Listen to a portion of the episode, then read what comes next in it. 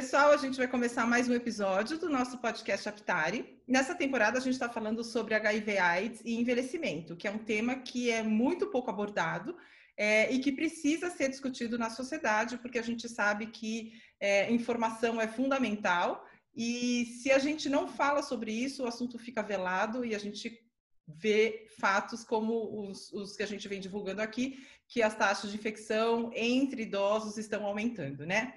Então, hoje, para conversar com a gente, é, a gente convidou o doutor Ivan Maziviero de Oliveira. Eu falei certo, doutor Ivan? Isso. É isso mesmo. o doutor Ivan é médico geriatra, ele é especialista em geriatria pela SBGG e ele tem residência médica em geriatria e gerontologia pela Unifesp. Ele é preceptor voluntário em ambulatório na disciplina de geriatria e gerontologia do Hospital São Paulo, da Unifesp, e ele também é preceptor na enfermaria de cuidados paliativos e geriatria do Hospital Santa Marcelina, em São Paulo. Doutor Ivan, obrigada por aceitar nosso convite.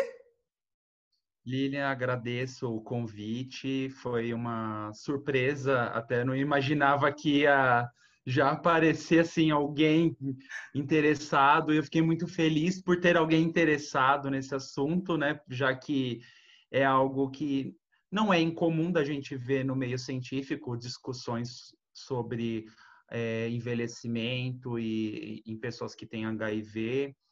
É, mas para as pessoas no geral é um tema completamente desconhecido, ninguém fala, a gente não vê ninguém comentando sobre isso no dia a dia, né? Legal. É, a razão por que a gente convidou o Dr. Ivan foi realmente assim, os astros se alinharam, porque a gente está com essa temporada no ar e aí eu fiquei sabendo que o Dr. Ivan publicou, acho que há umas duas semanas, né, um artigo intitulado Envelhecendo é. com HIV, dando voz a pessoas idosas duplamente vulneráveis. Foi publicado Isso. na revista Kairos Gerontologia. É, e é exatamente o tema que a gente está abordando, né? Então, uhum. doutor Ivan, eu queria começar fazendo a pergunta que acho que todo mundo quer saber: por que, que você resolveu explorar essa temática? Porque, como você mesmo falou, não se fala muito sobre esse assunto, né? O que, que te chamou a atenção para essa temática? E depois eu queria que você é, elaborasse sobre os principais achados é, do seu estudo. Então, Lília, é, esse, esse trabalho é, quem ajudou até na, na ideia em si também foi a doutora Naira, minha professora orientadora. É, ela teve, estava já há muito tempo querendo abordar esse assunto e ela colocou porque eu também estava com algumas possibilidades de assuntos até ligado em questões de sexualidade do idoso e quando a gente estava conversando sobre temas apareceu essa possibilidade e eu, na hora, assim, vez eu falei assim, nossa, mas é isso mesmo que a gente tem que falar, porque é algo pouquíssimo abordado, além da questão da sexualidade no idoso ser algo muito pouco explorado até pela, pelos profissionais da saúde, né, inclusive, é, entra a questão da HIV, que é acaba sendo nem pensado isso muitas vezes por vários profissionais, né? Que é a possibilidade de um idoso ter HIV ou se infectar pelo HIV. Né? Então, é, é, eu achei bem interessante a gente abordar esse tema. É, e aí, usando um trabalho com, com um instrumento que seria de história oral de vida, né? Então, a gente daria voz a esses idosos, é, é, a gente ia recuperar a memória deles para a gente tentar compreender os sentimentos, o, como que foi esse processo de, de adoecimento e de tratamento, é, convivência com a, a, doença, os medos e etc., para a gente ver qual que foi esse caminho, porque tem muito estudo hoje que eu achei como que infectou com HIV depois dos 60 anos. Né? E, e algum tinha pouquíssimos estudos colocando assim, ó, e os que se infectaram lá atrás, na década de 80, 90, e sobreviveram à, à, à pandemia do HIV. É, como que foi esse processo de envelhecimento? E aí veio a questão de ser a, de falar de vulnerabilidade porque o idoso é vulnerável, por ser idoso. E o fato de você ter HIV te torna duplamente vulnerável a diversas outras questões uh, de saúde, sociais, econômicas, é, de saúde mental. Então, é por isso que eu coloquei assim como duplamente vulnerável. Né? E a ideia é explorar, o trabalho tinha a ideia como explorar quais foram essas vulnerabilidades dessas pessoas que envelheceram com HIV para ter se infectado e o que torna ele também vulnerável como idoso para se infectar. Então daria para a gente pegar é, essas duas mãos assim. É, mas é claro assim que o enfoque principal é entender o processo de envelhecimento. Qual foi a impressão deles? Não é a nossa impressão do, do ponto de vista científico que a gente sabe sobre o que é envelhecer ali, do, é, fisiologicamente falando, é que a gente entende que são pessoas que uh, vão envelhecer mais rápido, porque elas inflamam mais. O processo de envelhecer é uma inflamação. Quem tem HIV ele está mais inflamado que outros idosos, então ele vai envelhecer mais rápido. Uhum. É, e eu queria ver exatamente qual é essa percepção. Será que os idosos têm essa percepção de que ele envelhece talvez mais rápido que os outros? Será que ele faz essa comparação? É claro que assim foram é, 11 entrevistados, está é, tá longe de fazer uma, uma extrapolação para a população no geral, uhum. é, mas você tem um, um, norte, você tem dicas do que acontece, de como são, como é a cabeça, porque a gente faz análise de conteúdo. Então, você acaba saturando algumas coisas que as pessoas falam e você consegue gerar categorias uhum. para isso. Então, o trabalho ele está dividido em categorias baseado nessa saturação de informações que vão dando, que elas vão se repetindo. Você fala, opa, aqui tem um, um grupo. Entendi, né? entendi. É, e aí, sim, você desenvolveu a partir das conversas seis categorias. Você pode me falar quais são essas categorias e quais os principais achados? Isso. Deixa eu só pegar direitinho aqui. É, a categoria tem a, o meio de transmissão, né, como que uh, se infectou, como foi receber o diagnóstico, a categoria 3, os sentimentos ao receber esse diagnóstico, o conhecimento prévio sobre o HIV, as mudanças nas rotinas de vida, a percepção sobre envelhecimento com HIV e discriminação e família. Né? Então, foram essas categorias que a gente montou para discorrer sobre os achados aí durante as entrevistas. Uhum, uhum. E aí, o que, que dá para a gente é, concluir dessas conversas em cada categoria? É, com relação à parte de transmissão, a maior parte a gente sabe que é por via sexual, é, só que a gente está trabalhando com idosos, né, com pessoas que se infectaram num período que não existia testagem é, ainda ampla ou é, que ainda o conhecimento sobre a própria doença era limitado. Para você ter uma ideia, a gente começou a testar bolsas de sangue, emo, é, né, os hemoderivados, a partir de 87. Então, se você for considerar dos anos 80 ali, né, 1980 até 87, o Brasil não tinha testagem. A gente começou as, as testagens a partir de 84 no mundo, mas no Brasil mesmo começou em 86 só no estado de São Paulo e em 87 começou no país todo porque morreu o Enfield, uhum. né, o uhum. cartunista, e depois da morte dele ele tinha hemofilia, uhum. então ele recebia muitas bolsas de sangue, assim como vários hemofílicos né? É uma característica aí. Hoje está um pouco uh, menor essas questões, né, da hemofilia. A gente tem outros tratamentos aí, mas na época dele era muito comum receber várias transfusões. Então, imagina hepatite C é, é, e a própria própria HIV era muito comum de você infectar em, em transfusões de sangue. Então, algumas pessoas relataram isso. Metade dos entrevistados foi por via sexual, eles eh, reconhecem que foi por via sexual, a outra metade ou desconhecia ou falava que foi por transfusão. Né? Na questão de receber o diagnóstico, é, assim, não tem nada na literatura que fala sobre a família preferir falar ou um médico. Normalmente é o médico que vai passar esse diagnóstico. Teve uma situação que foi o familiar, eu achei curioso até porque a, o paciente estava, ele tinha ficado uh, com sedação porque ficou em ventilação mecânica pela doença oportunista, porque ele chegou a ter AIDS, né? E aí foi o próprio familiar, depois que o paciente acordou, que saiu do tubo, tudo aí, a própria filha contou. Olha, eh, a gente eh, tem esse diagnóstico, então nem chegou a ser o médico para contar, a própria filha quis para dar essa notícia também, né?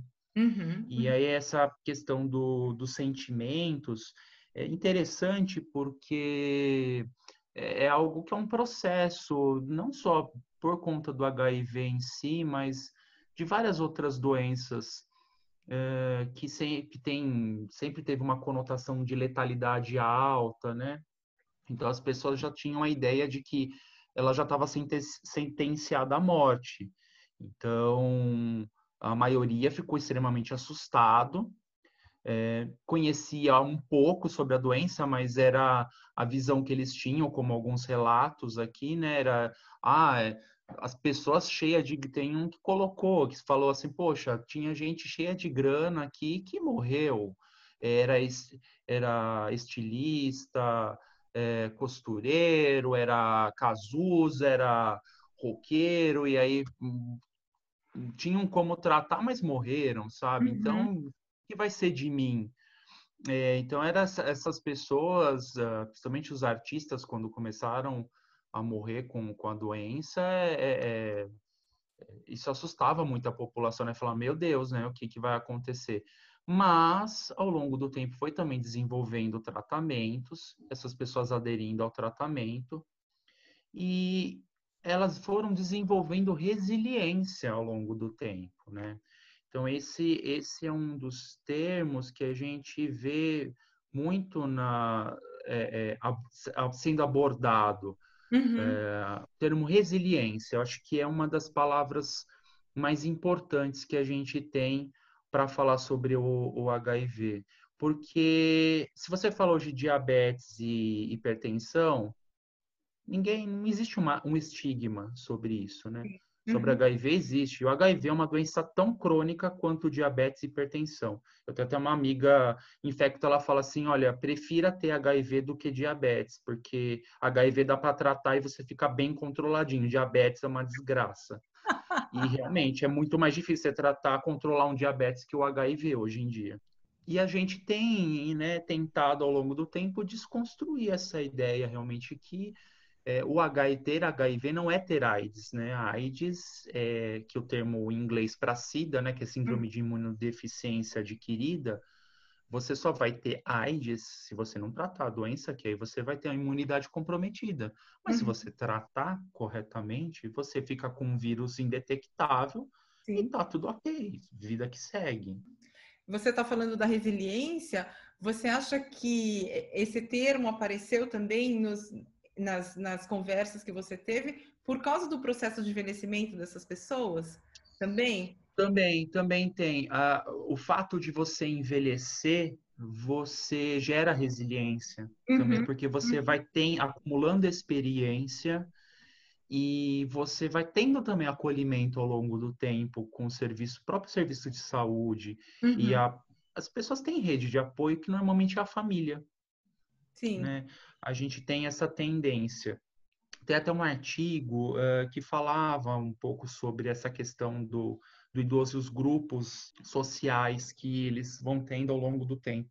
Uhum, uhum. Então, normalmente, o, o idoso que é, é LGBT, ele, ele tem uma rede de apoio mais ampla, mais amigos do que o idoso heterossexual. Então, normalmente, a rede de apoio de um de um idoso com HIV que seja heterossexual, ele vai se restringir à família. O normalmente do, do idoso homossexual, ele pode, ele não tem só a família, mas ele tem também os amigos. também, então é muito mais amplo. E isso contribui para você ir desenvolvendo resiliência diante de uhum. uma doença que é ainda incurável e tem uma característica crônica, né? Sim. Então, é, isso é, é, interessante, assim, que a, a, é claro que tem idoso que ele não vai lidar bem. Eu, pelas conversas, algumas pessoas até hoje não lidam bem, mas ela aprendeu a conviver melhor com, com a doença e criar uma rotina. E é isso que foi ajudando também, você criar uma rotina de cuidado. E dessas categorias, uh, o que, que os idosos entrevistados falaram a respeito de conhecimento prévio da doença? A maioria é, conhecia, já tinha ouvido falar, mas é, é, é assim, é uma doença nova, né? Então, é igual o coronavírus. é uma doença nova, então a gente sabe, sabia pouco naquela época. Então, eles sabiam um pouco naquela uhum. época também, e era muito o que era veiculado pela mídia era os artistas, a questão da, de sexualidade, de ser transmitido por se, pela relação sexual, era ainda uma coisa muito pouco abordada, né? Uhum, é, uhum. A compreensão disso era muito difícil. É, então, não teve nenhum caso que foi especificamente por é, é, usuário de droga, né? Como, por exemplo, a heroína, não tive uhum. nenhum que eu conversei, mas a gente sabe que é, existia essa possibilidade também, né? E, mas a, a, a questão, assim, é, principal é a própria sexualidade né, do idoso. É o principal meio de infecção e como é muito pouco abordado a sexualidade, tanto uhum. no dentro de uma consulta quanto entre as pessoas, então é difícil. É, isso a gente estava falando de alguém que já que era jovem, né? Sim. Ali, que estava mais jovem, estava uh, seus 50 anos, mais ou menos, ou próximo de 50 anos, e que tinha uma vida sexual ativa ali, né? E, e aí, como é que fica agora também essa questão? A gente entra um pouco também na sobre as mudanças de rotina, né, que tem a uhum. outra categoria. Sim. É, quando a gente pergunta para eles né, sobre a, as mudanças de rotina, a, teve duas perguntas no começo do, do trabalho, aliás, no, no, começo e no fim do trabalho, e que eu tinha até colocado também é, sobre o, o que mudou na sua vida após o diagnóstico. Aí a maioria fala assim, olha, não, não mudou, minha vida continua a mesma coisa, foi, foi no momento foi um, um, um baque, ou tipo, olha, ok, teve um outro que falou assim, não, aceitou de forma serena, e falou, ok, é minha missão, tem uma questão espiritual que entende como uma missão, e aí vai muito da, da religião de cada um, da, da visão também mística de cada um, vamos dizer assim, né, sobre essas questões. Mas quando a gente pergunta, depois retoma a mesma pergunta, mas de uma forma diferente, por exemplo, como mudou o seu comportamento após o diagnóstico, aí eles começam a trazer várias coisas e até de outras questões eles vão trazendo, porque eles não se dão conta do, de quanto mudou. Uhum, né? uhum. Então a gente tem que fazer a pergunta ativa, porque muitas vezes vocês não têm essa percepção de que uhum. precisou mudar algumas coisas né? Ou de que eles agem de uma forma que talvez pudesse ser diferente. Usar camisinha, passar a usar camisinha, ou, ou falar para o parceiro que, que ele tem HIV e faz tratamento. A maioria não fala. Isso não é exclusivo de idoso, né? Também isso a gente sabe que uma, a maioria da, das pessoas com HIV não falam por conta do estigma. Então, algumas, por exemplo, tem medo, tem a, a família, e tem uma que fala assim: nossa, levou muito tempo para eu entender que não vai passar de, na pele, assim, por contato, é, porque eu tenho um neto e eu brinco com ele, eu tenho um morro de medo. Por mais que eu entenda, eu tenho medo. Uhum, né? Então, uhum. algumas coisas ficam ali. Algumas atitudes ainda elas são muito na defensiva, uhum, né? Uhum. E eles muitas vezes não têm essa percepção que eles estão na defensiva, que talvez pudesse ser um pouco mais leve. Sim. É igual a gente fala assim, poxa, para um casal heterossexual é normal andar de mão dada na rua, mas por um casal LGBT é, isso normalmente não é. Então é só que para aquele casal tipo, não, eu nunca andei de mão dada, isso era para né? E se começa a fazer isso, é uma coisa diferente. Né? Então, para você ver como que são uh, essa visão, ela acaba se incorporando de uma forma que que ele não tem, não percebe é, é, que uhum. talvez pudesse ser diferente. E o que, que você conseguiu observar em relação à percepção sobre o envelhecimento, é, esse processo de envelhecer como uma pessoa soropositiva? É, as impressões eram positivas, negativas? O que, que você pode contar para a gente aí da conclusão do seu estudo? Alguns deles, acho que teve uns dois, três pacientes que falaram sobre perceber que envelheceu mais rápido. É, um deles, inclusive, ele é médico e ele, é, ele contou que ele percebeu que ele começou a ter mais doenças também. Ele começou a ter mais complicações. Uhum. E ele imaginaria que a velhice dele seria diferente se ele não tivesse HIV, que ele talvez estivesse um pouco mais saudável, com menos doenças crônicas. Tá. Uh, mas a maioria deles não tem essa percepção assim, eles acham, não, ok, tá normal para mim, eu não acho que eu tô diferente de outros. Teve até uma que falou assim, olha, eu tô melhor que a minha irmã. minha irmã tem mais doenças do que eu. E assim é interessante esse ponto de vista sobre estar melhor ou pior, é, porque tudo entra numa questão de defesa, uma justificativa. Olha, eu tenho essa doença, mas veja, eu não, eu estou melhor que o outro. Ele está tendo que justificar aquilo. Você não precisa justificar você, de você ter é, conviver com HIV, com o vírus, né? Isso não é uma coisa absurda ou, ou necessariamente ruim, porque você controla, você está tratando direitinho, né? Uhum. uhum. Então, pro, provavelmente alguém com hipertensão e, e, e diabetes nunca tá, fosse pensar, talvez, dessa forma. Não ser pessoas que já estão muito debilitadas pela própria doença, com sequelas, né? Mas, no geral, não, não tem. E chama atenção essa, essa visão que eles trazem também. Mas é curioso assim, a gente sabe que, né, como tinha falado até, eles são mais inflamados, então o processo de envelhecer sim é acelerado. A possibilidade de ter um quadro demencial é um pouco mais aumentado nessa população. A gente sabe que tem correlação. Uhum. É, algumas doenças crônicas, é, até mesmo é, vasculares, vão ser um pouco mais frequentes, porque ele está inflamado. Uhum. É, e é claro que vai depender muito do quanto você controla essa doença, o quanto você está indetectável, né? Então, é, é, isso faz diferença. E o próprio uso dos medicamentos trazem consequências também. É, não é inócuo, né? Tomar o medicamento. É claro que hoje a gente está com medicamentos muito melhores do que antes e que tem muito menos efeitos colaterais.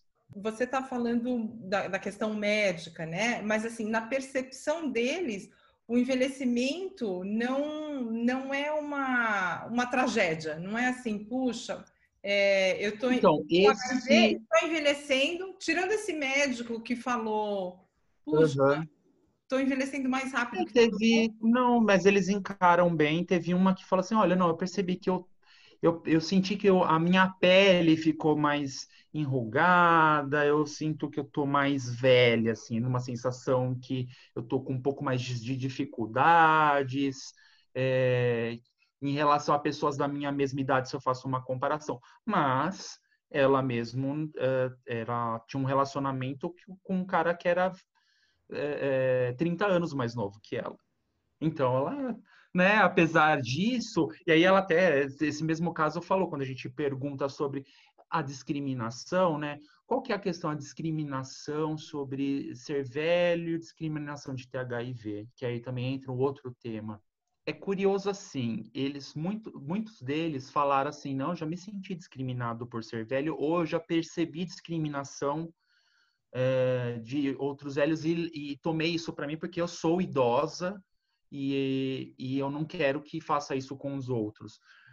Porque, e, e com HIV, não, nunca percebi de ser discriminado, ou alguns falam assim, ah, não, tinha gente da minha família, parente, que fazia fofoca tal, e era mais assim, nesse âmbito. Mas a gente para para pensar, ué, será que não tem discriminação porque tem HIV? Não é essa a questão. A questão é que, assim, a velhice está na cara das pessoas. Por mais que você faça plástica, tá ali. Entendeu? Você sabe que aquela pessoa está envelhecendo. Agora, HIV, você não tem cara. E, e, a, e aí entra a questão da discriminação, não entra só é o próprio idoso com HIV se discriminando por ter HIV, né? Então, o fato de eles não falarem assim, ah, eu acho que as pessoas não têm discriminação comigo. Claro, você não contou para ninguém. Como é que você vai ser discriminado? E não tem uma coisa que está falando você é.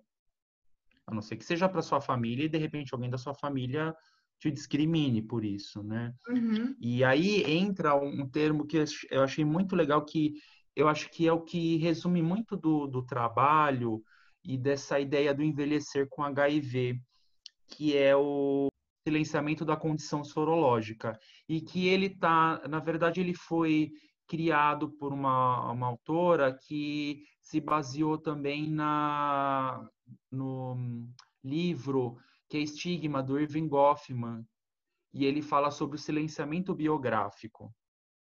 Né? Então, as pessoas que têm algum tipo de estigma, elas procuram apagar o passado delas e tentar uma nova vida. Então, não é incomum idosos que tiveram o diagnóstico de HIV se mudarem, inclusive de cidade, de país, porque eles querem começar uma nova história e tem colocar uma, uma pá de cal em, em cima daquilo e não esque para esquecer e, é porque é um estigma muito grande então a, o próprio idoso com HIV ele quer fazer isso ele quer esconder essa isso porque é um estigma muito grande. E é interessante em alguns aspectos porque permeia a sexualidade isso também. É, até por conta dos grupos de risco que sempre foi uma ideia muito generalizada e que hoje a gente não usa mais esse, esse termo, a gente nem comportamento de risco, a gente fala que são as vulnerabilidades, né? Por que aquela pessoa vulnerável? Né? Então, teve toda uma evolução para chegar até nisso. Não que não exista comportamentos que levam a um aumento do risco de contrair HIV, mas a gente tem que entender que é muito mais complexo do que você fazer parte de um grupinho.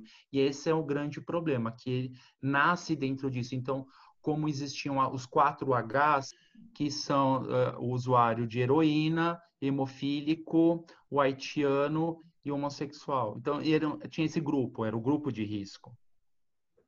É, depois passou a ter comportamento de risco, porque viram que não eram só esses grupos. Ah, as pessoas uh, mulheres estavam se infectando, e, enfim, e, heterossexuais se infectando ali e não faziam parte desse grupo, né? Então aí começa a mudar um pouco a história. E depois a gente entende que existem as vulnerabilidades, né? Então a, a, a vulnerabilidade ela permeia o individual, o social e o programático. O programático está ligado aos programas de saúde pública, de, de, políticas de saúde pública, principalmente, né? Uhum. Então, quando a gente tem problemas sobre isso, uh, ligados a essas esferas, você vai tornar aquela pessoa mais vulnerável. Está ligado assim a quanto, como você recebe informação, quanto você tem capacidade de compreender aquela informação, ou como é a sua condição de vida, é, enfim, vai entrando tudo isso. E uhum. a partir do momento que a gente entende as vulnerabilidades, a gente consegue fazer programas melhores para tentar prevenir e fazer um controle de danos também. Então, assim, uma coisa que é, é para entender, basicamente, quantos que já viram nos últimos anos uma propaganda de preservativo para idoso? Principalmente no carnaval. A gente sempre vê o jovem, porque é, o jovem é viril, é sempre passada essa ideia, mas o idoso não. O idoso, uhum. ele tá lá, ele é só uma pessoa de cabelo branco, fofinha e assexuada, né? E tá, é muito longe disso, entendeu? Quem convive com, com idosos ou que trabalha nessa parte vê que a sexualidade é muito presente, né? Uhum, uhum. Então, é, a questão é que ela é escondida, principalmente em instituições de longa permanência. Sim. Né? Uhum. Isso é colocado para debaixo do tapete. É, e aí é dado como, como ah, esse daí tá com algum problema psiquiátrico, e não é. A pessoa só não tem uma forma de, de colocar para fora a sexualidade dela, né? E é uhum. dado como um tarado, às vezes. Não é isso. Tá completamente errado falta um pouco de, de envolvimento dos profissionais de saúde nessa questão. Então, os profissionais que, que estão é, lidando com os idosos, que estão acompanhando esses idosos no consultório, nos hospitais, é, muitas vezes eles não abordam a questão da sexualidade. E aí o idoso também se vê um pouco retraído de falar, poxa, doutor, então, ó, tô com três namoradas e, né, é, ele fica um pouco tímido de levantar o assunto porque né, tem toda uma questão geracional, uma questão né, da, da idade, de não, de não ter tanta abertura para falar sobre esse assunto, mas eu acho que falta um pouco de envolvimento dos profissionais de saúde nesse sentido. Então, eu queria que você me falasse um pouco sobre isso, se essa percepção que eu tenho, que muita gente tem, é de fato real e o que pode ser feito para abrir esse canal de diálogo, né? Nossa, a percepção está super correta, Lilian. E uh, as pessoas que trabalham na área de saúde, elas, principalmente o médico ali que vai fazer a consulta, tem muita dificuldade de abordar esse assunto com, com o idoso. É, a gente já começa errado muitas vezes pressupondo a sexualidade. Né? Então a gente nunca chega para alguém e vai perguntar: ah, uh, você tem esposa para um homem cis ali, né? Cisgênero, homem cisgênero. Ué, se ele for gay, se ele for bissexual, enfim. Então você vai você pode perguntar para ele, ah, você tem relacionamento com alguém? Uh, você tem parceiros? Como que, como que é essa parte? É casado, viúvo? Não pressupõe as coisas. Começa por aí. Você não pode pressupor né? Então, porque isso daí também é como se não existisse. E existe muito, né? É, talvez não tenha tanto transexual velho porque eles morrem com 36 anos numa média de idade. Então, dificilmente a gente vai encontrar, infelizmente, trans com essa com idoso por, um, por uma, essa por essa tragédia que é, é a, a, vida deles. Mas homossexuais estão cheios, lésbicas, né? Uhum. Bissexuais, enfim. Então começa por aí. E aí, a partir disso, você vai ver. Você vai perguntar, porque é uma dimensão do idoso a sexualidade dele, tem que ser conversado. Talvez não precisa ser na primeira consulta. Se você sente que aquela pessoa é mais retraída, não precisa ser na primeira consulta, cria vínculo. Mas em algum momento você vai perguntar, faz parte. Eu, particularmente, eu sempre peço nos exames admissionais para ver melhor como é que é a parte metabólica da pessoa para essas sorologias. Eu já encontrei muito paciente com hepatite C, com hepatite B, com sífilis. É, é com HIV ainda não peguei nenhum do, do, do período que eu estava fazendo essas avaliações, não, não tive. Mas é, grandes centros vão pegar. Uhum. Então, na população em geral, então a gente é, é, tem que ficar atento a isso, porque as pessoas estão. É, principalmente aquele idoso fala, olha, eu tô, sou viúvo, ah, mas você está tendo relação com alguém? Porque pressupõe, né? Ah, viúvo, não tem mais. Não, não é assim. Acho que vai de cada um. Tem. O pessoal fala, não, não, olha, para mim eu não tive, depois que faleceu, meu cônjuge não quis mais ter nada. Tudo bem. Mas outras pessoas a gente conversa mesmo e eu abordo muitas vezes essa questão e estimulo também. Uhum. É, é, explorar esse lado, porque tem muito idoso que não consegue explorar. É, você, depois desse trabalho que você fez, de ter conversado com esses 11 idosos, né, e levantado todas essas questões de, ah, de mudanças na vida, de diagnóstico, de preconceito, é, de que maneira isso mudou você? Você acha que isso teve algum impacto? É, ter conversado com essas pessoas e ter visto essas pessoas é, convivendo há tanto tempo com HIV, né? E, e aí com, vivendo a vida, né? Segue o baile. É, de que maneira isso te atingiu? Eu, eu acho que, que seria interessante ouvir, assim, como você elaborou eu, isso de uma maneira muito, pessoal. Na verdade, eu fiquei muito empolgado ouvindo as histórias, assim, eu fiquei muito empolgado porque é, a gente, eu nunca tive oportunidade de ouvir essas pessoas. Elas não falam. Então, quando elas falam e você começa a perceber o que se passa na cabeça, é muito, é muito legal isso, de, e você começa a ter uma percepção diferente é, dessas pessoas, desses idosos, e, e o quanto é importante a gente ter, dar essa abertura para ouvir o outro também.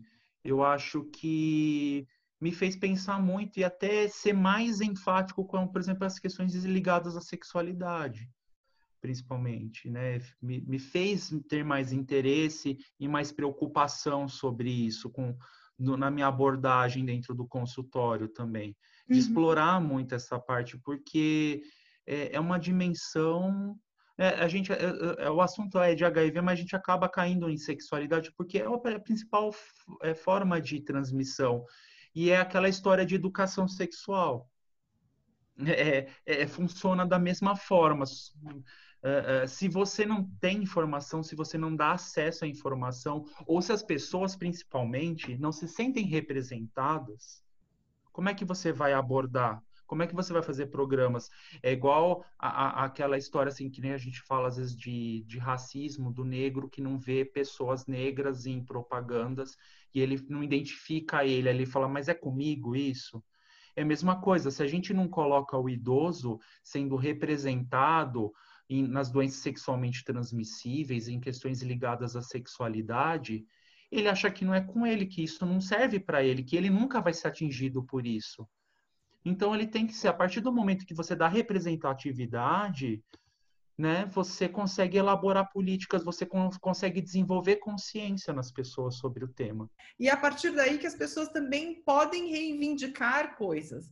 Porque se ela, se ela vê que ela poxa, como eu, existem outras pessoas que têm a vida sexual ativa, que têm mais de 60 anos, mas, gente, ninguém está falando com a gente, ninguém está dando informação sobre camisinha, sobre, sobre PrEP, sobre PEP. Exatamente. Você passa a ser uma voz ativa, você passa a reivindicar campanhas para você, você passa a reivindicar tratamentos para você, que tem mais de 60 anos. Né? então, certeza. essa questão é, é, é muito legal de, de, de discutir e de, da gente trazer, porque é isso, assim, o, o podcast Aptari tem um pouco esse objetivo, da gente discutir as questões do público 60 mais e também auxiliar nessa questão da representatividade. Poxa, olha, tem todas essas essas questões, essas dificuldades. Vamos vamos falar sobre elas, né? Com certeza, é, a gente tem que falar mesmo, tem que expor tudo isso, né? E, e dialogar e, e discutir esses assuntos é, e dar principalmente voz para essas pessoas falarem o que elas pensam, quais são as dificuldades, os medos, as angústias, e a gente trabalhar em cima disso de fato, né? E eu espero que também com essa conversa de hoje tenha estimulado a, os ouvintes aí a, a, a, procurar mais sobre o assunto, a se Sim. informar mais, se precisar procurar um geriatra também, ou outros médicos aí para poder é, conversar sobre esse assunto, que às vezes surge muita dúvida, né, uhum, também. Uhum, e... Exato. Eu e acho não, que não ter vergonha, né, de falar disso com seu médico, principalmente. É, eu, eu acho que o seu trabalho faz um pouco esse papel de dar voz para essas pessoas e assim é um, é um passo, né? A gente precisa dar o primeiro passo. Então, quando a gente começa a dar espaço e ouvir essas pessoas, ver o que, que elas têm para dizer, eu acho que a gente já começa a ir numa direção que, puxa, eu acho que a gente vai ter uma representatividade, eu acho que a gente vai poder, em breve, começar a pensar em políticas públicas para esse para essa população, né, 60 mais, que está envelhecendo com HIV, porque de fato é uma vitória, né? Assim, as pessoas morriam na década de 90, não tinha medicamento, não tinha nada.